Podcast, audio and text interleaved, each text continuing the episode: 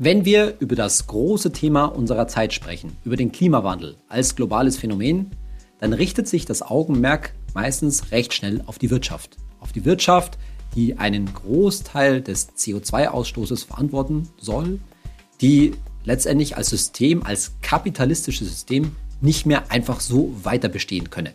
Denn der Kapitalismus durch sein ewiges Wachstum der sei eben langfristig dafür verantwortlich, dass unser Planet womöglich unbewohnbar werden könne.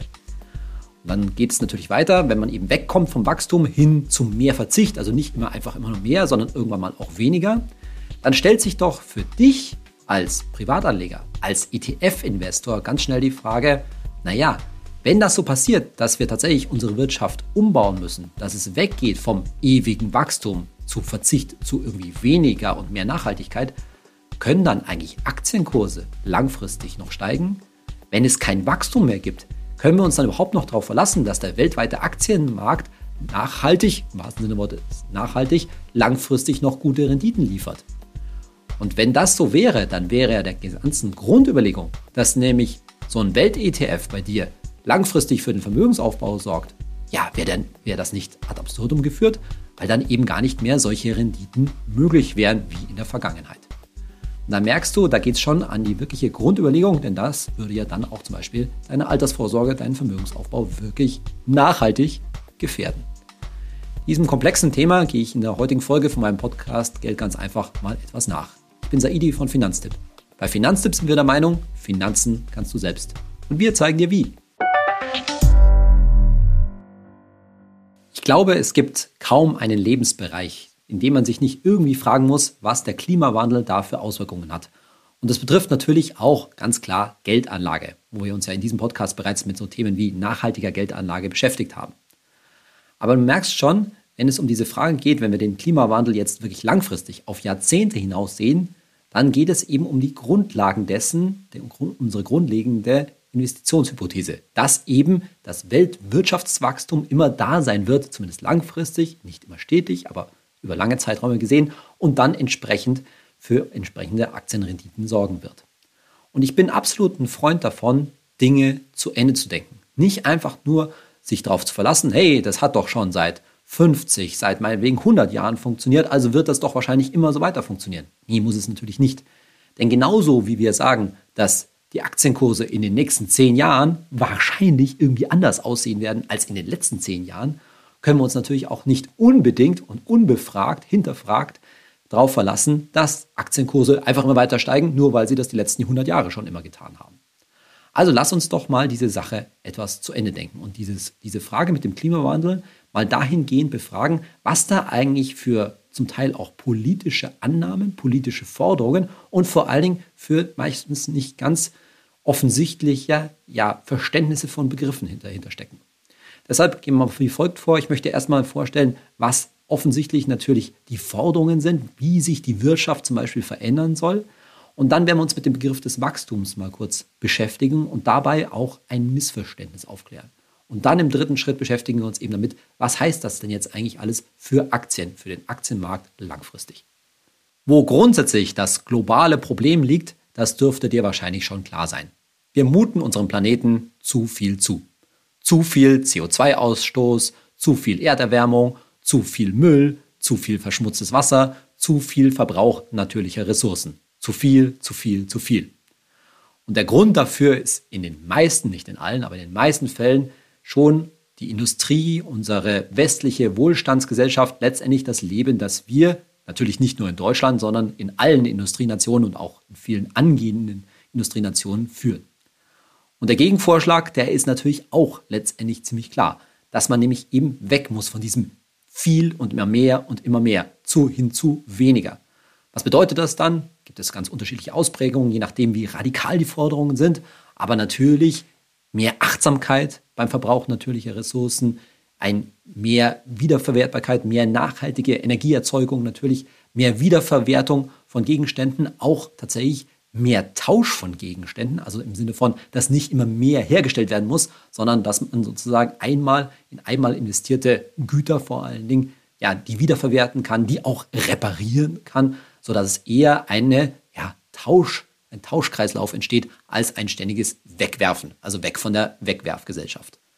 Und noch etwas, eine Ebene sozusagen drüber, von der quasi schon Lebenseinstellung her, dass wir eben wegkommen von diesem immer mehr und auch immer schneller hin zu einem ja, bescheideneren Umgang mit unserem Wohlstand, mit unseren Ansprüchen, mit dem, was wir vom Leben, vor allen Dingen in materieller Hinsicht, erwarten. Und materiell schließt natürlich auch sowas wie eine Flugreise unter anderem ein, dass wir eben davon wegkommen und letztendlich uns etwas mehr in Verzicht üben und damit natürlich auch in Bescheidenheit. So weit in die Lebensphilosophie geht das sicherlich rein. Und abgesehen davon, dass das natürlich immer eine Frage ist, die dich wie mich und jeden Einzelnen betrifft und dann aber eben auch ganze Staaten und eben ja, letztendlich die ganze Menschheit, ist natürlich die Frage, was bedeutet das dann für die Wirtschaft? Denn letztendlich, wenn Unternehmen nicht immer mehr Produkte zu immer höheren Preisen verkaufen können, dann muss das doch Gift für ja, die künftigen Gewinne sein und damit künftige Gewinne, du ahnst es schon, Gift für Aktienkurse. Soweit mal die grundsätzliche Überlegung. Ich muss an dieser Stelle vielleicht klarstellen, wo ich mich selbst in dieser Debatte verorte. Eine Debatte, die total aufgeladen ist, hochmoralisch, hochpolitisch ist.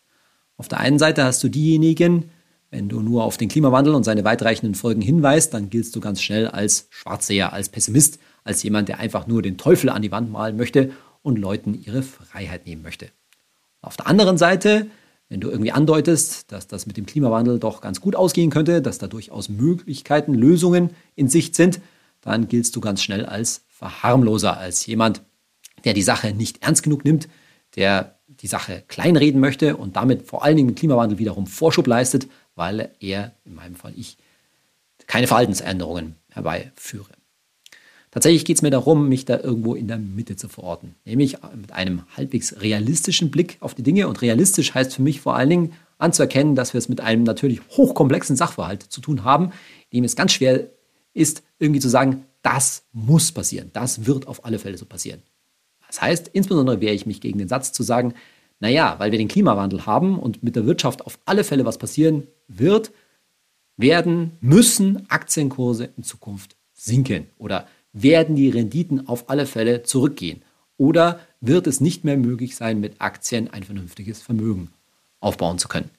So eine eindeutige Determination, also dass das unbedingt so kommen muss, das ist schon eine sehr gewagte Aussage und das werden wir uns nachher nochmal genauer anschauen.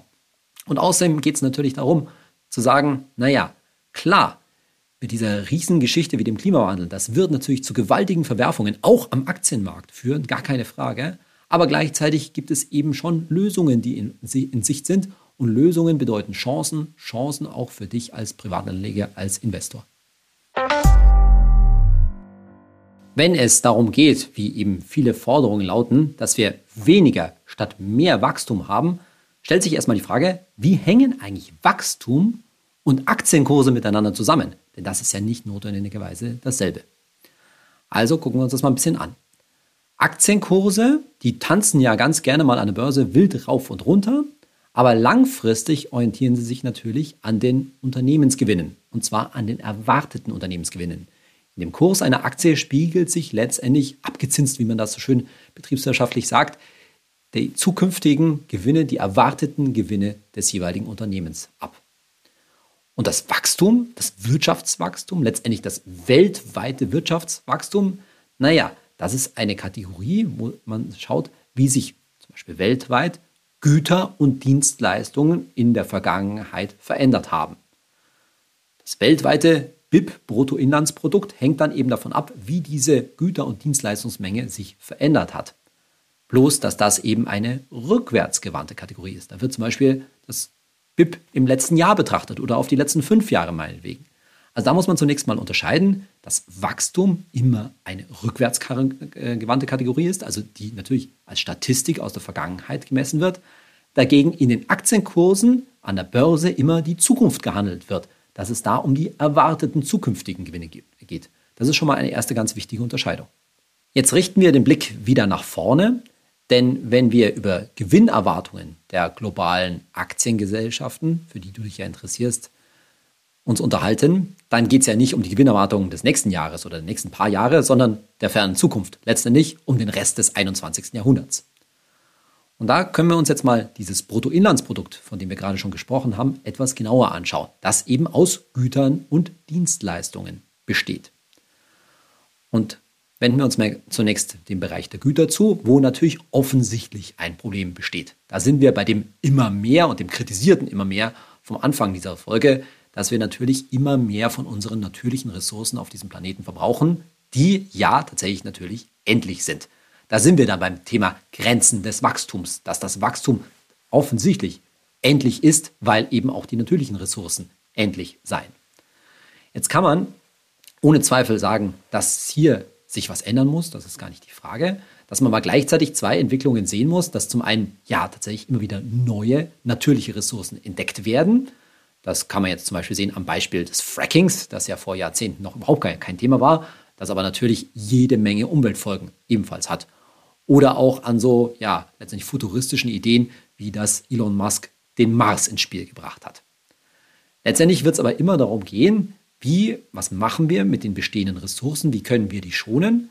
Und da muss man vielleicht auch mal kurz sehen, dass natürlich pro Einheit, also pro Gut oder man könnte auch fast sagen pro technische Einheit, immer weniger natürliche Ressourcen in der Tendenz verbraucht werden.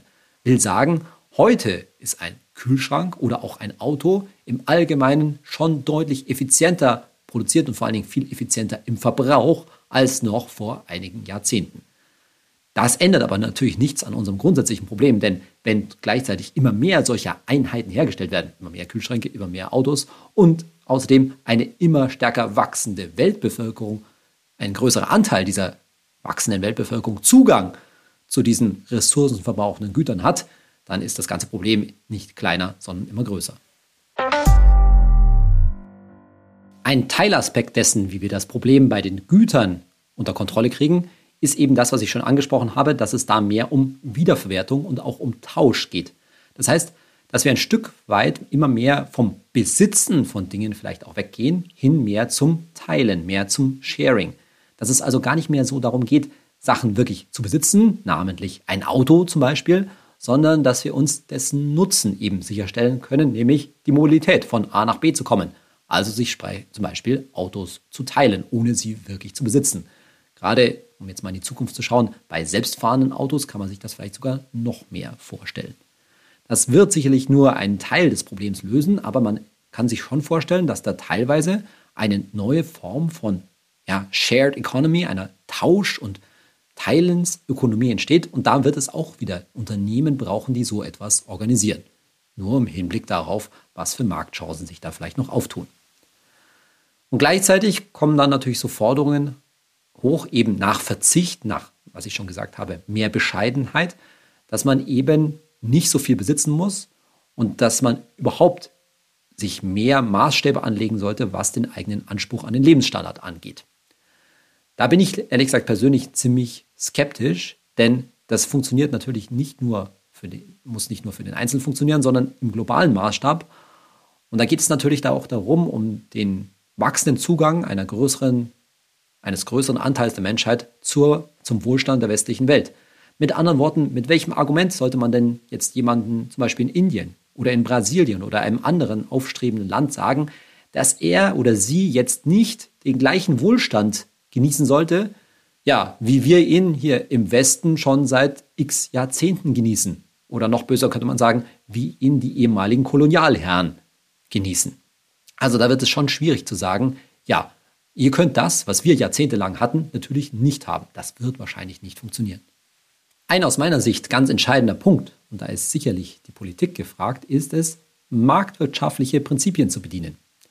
Damit ist gemeint, wenn wir uns dieses Problem auf der Güterseite anschauen, dann geht es darum, Kosten darzustellen, Kosten zu internalisieren, wie das heißt. Was ist gemeint?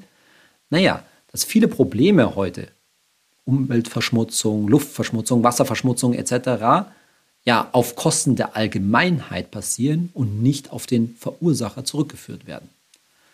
Das ist das berühmte Trittbettfahrerphänomen und das muss eben, und das sollte womöglich auch, diese Kosten sich immer im Preis des jeweiligen Produkts, auch schon in der Produktion, also in der Weitergabe der Wertschöpfung, wie das so schön heißt, darstellen. Soll heißen, derjenige, der zum Beispiel eine Tonne CO2 verursacht, soll dafür genauso zahlen müssen wie derjenige, der eine Plastiktüte herstellt oder sie eben benutzt.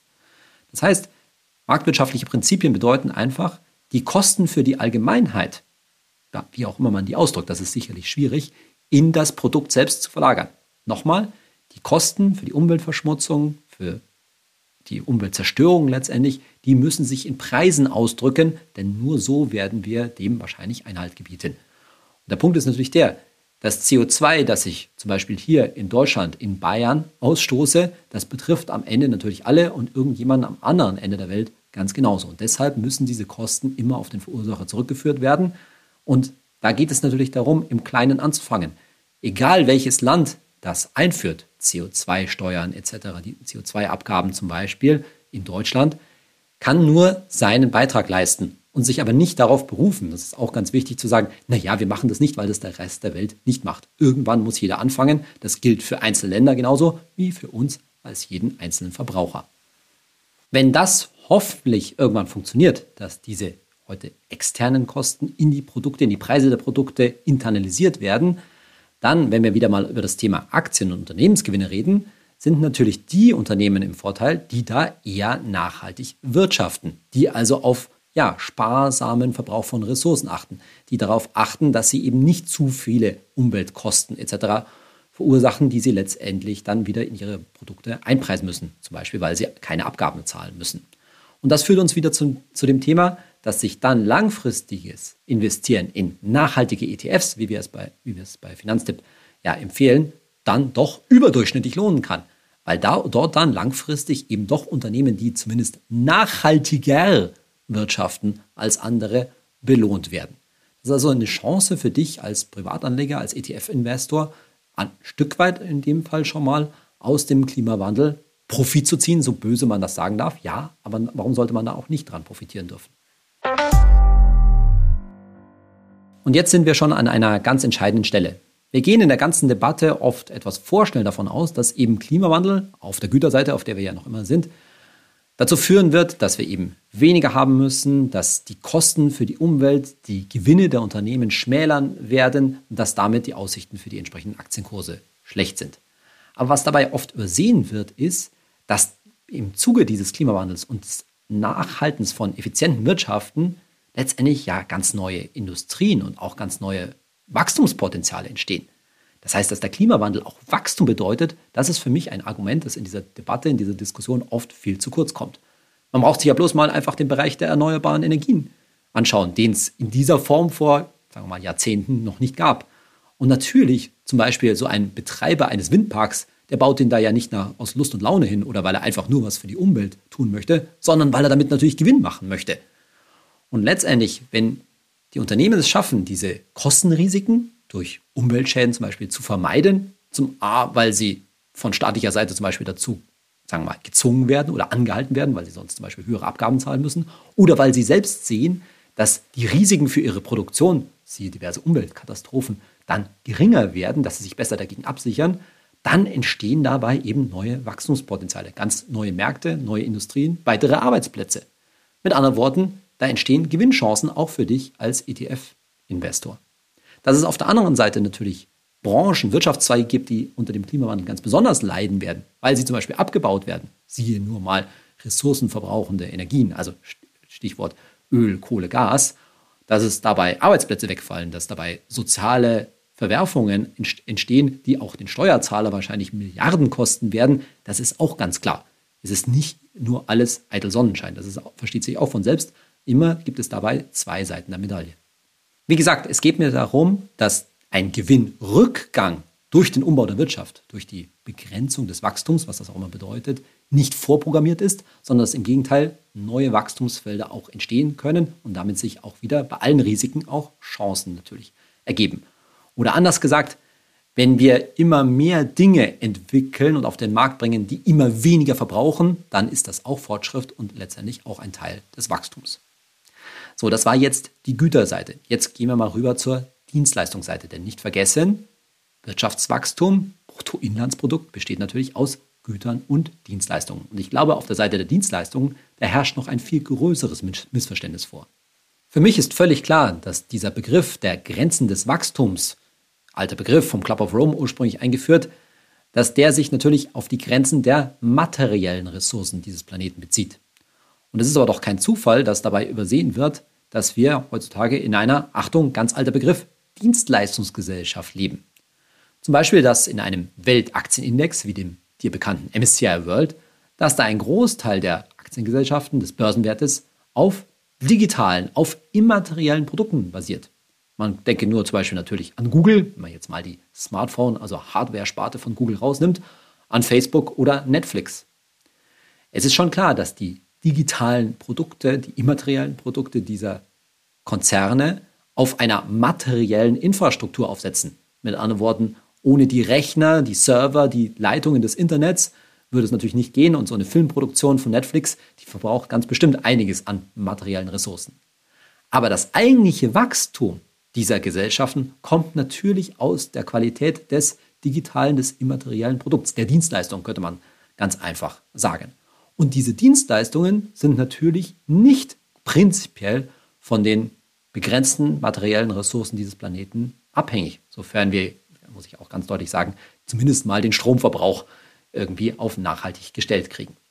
Will sagen, hier geht es natürlich auch ganz viel um ja, Ideen des menschlichen Geistes, um Kreativität, um Entwicklungen, die wir uns, wenn wir uns einfach nur mal anschauen, wie wir vor 20 oder 30 Jahren miteinander kommuniziert haben und wie unser Kommunikationsalltag heute im Internet, in den diversen Spaces, in den diversen Netzwerken aussieht, dem wir uns so nicht vorstellen können. Und da liegt natürlich ganz klar Wachstum drin. Und natürlich, wenn wir uns über den Klimawandel unterhalten und den Rest des 21. Jahrhunderts, um das jetzt mal so zu formulieren, dann wird es natürlich auch nicht bei den Digitalprodukten und zum Beispiel den Kommunikationsmöglichkeiten bleiben, die uns heute als normal erscheinen, sondern die werden ganz sicher in einigen Jahrzehnten nochmal deutlich anders aussehen. Wir können diesen Wandel vielleicht auch mal an einem Beispiel deutlich machen. Wenn man mal etwas mehr als 30 Jahre zurückgeht und sich die zehn größten Aktiengesellschaften der Welt anschaut, da waren da vor über 30 Jahren zahlreiche japanische Firmen dabei. Japanische Banken, japanische Energieunternehmen. Heute, 10, 30 Jahre später, ist unter diesen Top 10, diesen 10 größten Aktiengesellschaften, keine einzige japanische Firma mehr. Warum?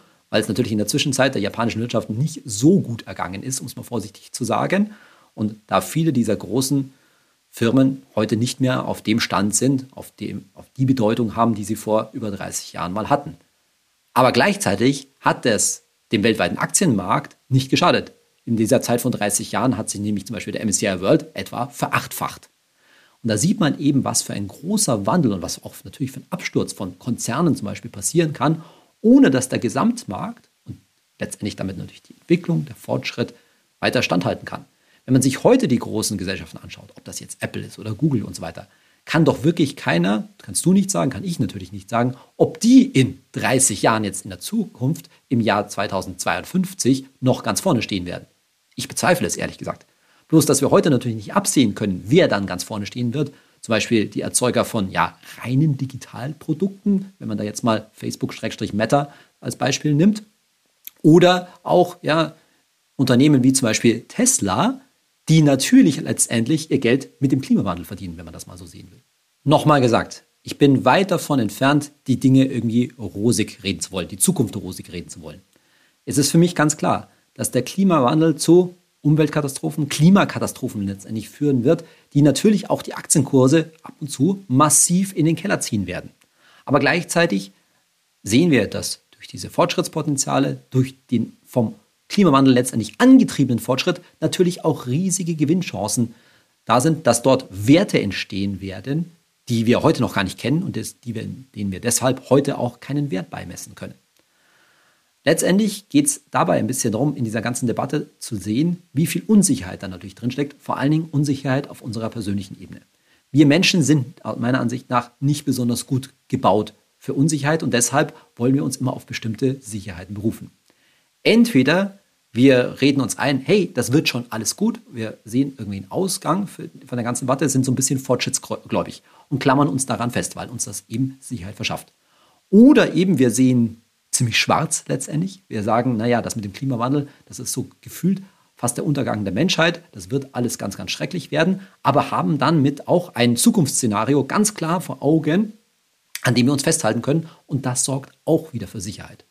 Aber tatsächlich die Unsicherheit auszuhalten, jetzt auch ganz konkret für dich als Investor, als ETF-Anleger, das ist ganz schön schwierig. Sich klarzumachen, ich stecke da einen großen Teil, den größten Teil von meinem Geld da rein, ohne ganz klar zu wissen, wie die Zukunft tatsächlich aussehen wird, darauf zu hoffen, dass wir als Menschheit da schon Lösungen finden werden und dass wir die schlimmen Katastrophen in der Zwischenzeit irgendwie einigermaßen langfristig überstehen werden.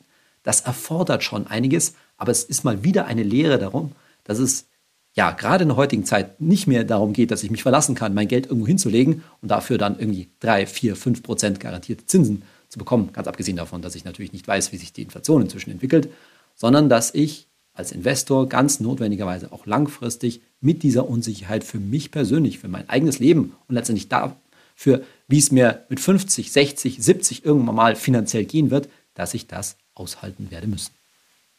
Noch eine hoffnungsvolle Perspektive jetzt. Unsicherheit, Unvorhersehbares ist für die Aktienkurse, ist für die Börsen grundsätzlich Gift. Das hat man natürlich gesehen bei Ausbruch der Corona-Pandemie. Sowas hatte letztendlich die Welt noch nicht gesehen und dementsprechend sind da dann ganz schnell die Aktienkurse abgestürzt, um sich natürlich dann auch wieder relativ rasch zu erholen, als man gesehen hat, diese Pandemie ist zumindest was die wirtschaftliche Seite angeht, relativ gut bewältigbar. Auf der anderen Seite, wie ist das denn bei dem Klimawandel? Ist der Klimawandel tatsächlich etwas Unvorhersehbares? Nicht wirklich. Die Unternehmen haben letztendlich wirklich lange genug Zeit, sich darauf einzustellen. Natürlich sind nicht alle Folgen absehbar und natürlich wird es immer wieder Katastrophen geben, die bestimmte Unternehmen, bestimmte Wirtschaftsbereiche wahrscheinlich besonders betreffen werden. Aber in der großen Masse ist es eine langfristige äh, Entwicklung, auf die sich eben nicht nur die ganze Menschheit, sondern eben insbesondere die Wirtschaft, die Aktiengesellschaften einstellen können. Und deshalb ist das Gift für den Aktienmarkt an dieser Stelle vielleicht auch nicht so groß. Gleichzeitig möchte ich jetzt aber nicht so klingen, als ob wir bei der ganzen Sache einfach die Hände in den Schoß legen können. Natürlich kommt es auf jeden Einzelnen von uns an, auf Verhaltensänderungen, genau letztendlich durch unsere Nachfrage als Konsumenten die Unternehmen nach vorne zu bringen, die eben eher auf nachhaltiges Wirtschaften setzen. Und dann wird das sich automatisch auch positiv in deren Aktienkursen langfristig, sofern es sich natürlich um Aktiengesellschaften handelt, niederschlagen. Also als Resümee könnte man sagen, die Frage bei der ganzen Sache mit dem Klimawandel ist nicht so sehr Thema Grenzen des Wachstums, ob wir weiter wachsen, sondern die Frage ist vielmehr, wie wir weiter wachsen. Das war jetzt ganz schön viel Stoff zum ganzen Thema Klimawandel und den Auswirkungen auf den Aktienmarkt. Und da diese Folge jetzt schon so lang geworden ist, lassen wir heute die Rubrik Hazer ID einfach mal weg. Beim nächsten Mal soll es darum gehen, wie in dieser ganzen langen Zeit die du investiert sein wirst, in 10, 20, 30 Jahren, wie viel da eigentlich einige wenige Börsentage ausmachen und warum du am besten die 10 besten Börsentage niemals verpassen solltest und natürlich, warum das mal wieder ein Plädoyer ist fürs langfristige passive Investieren, fürs Buy and Hold Anlegen. Ich hoffe, du hörst dann wieder rein. Bis zum nächsten Mal, dein Saidi.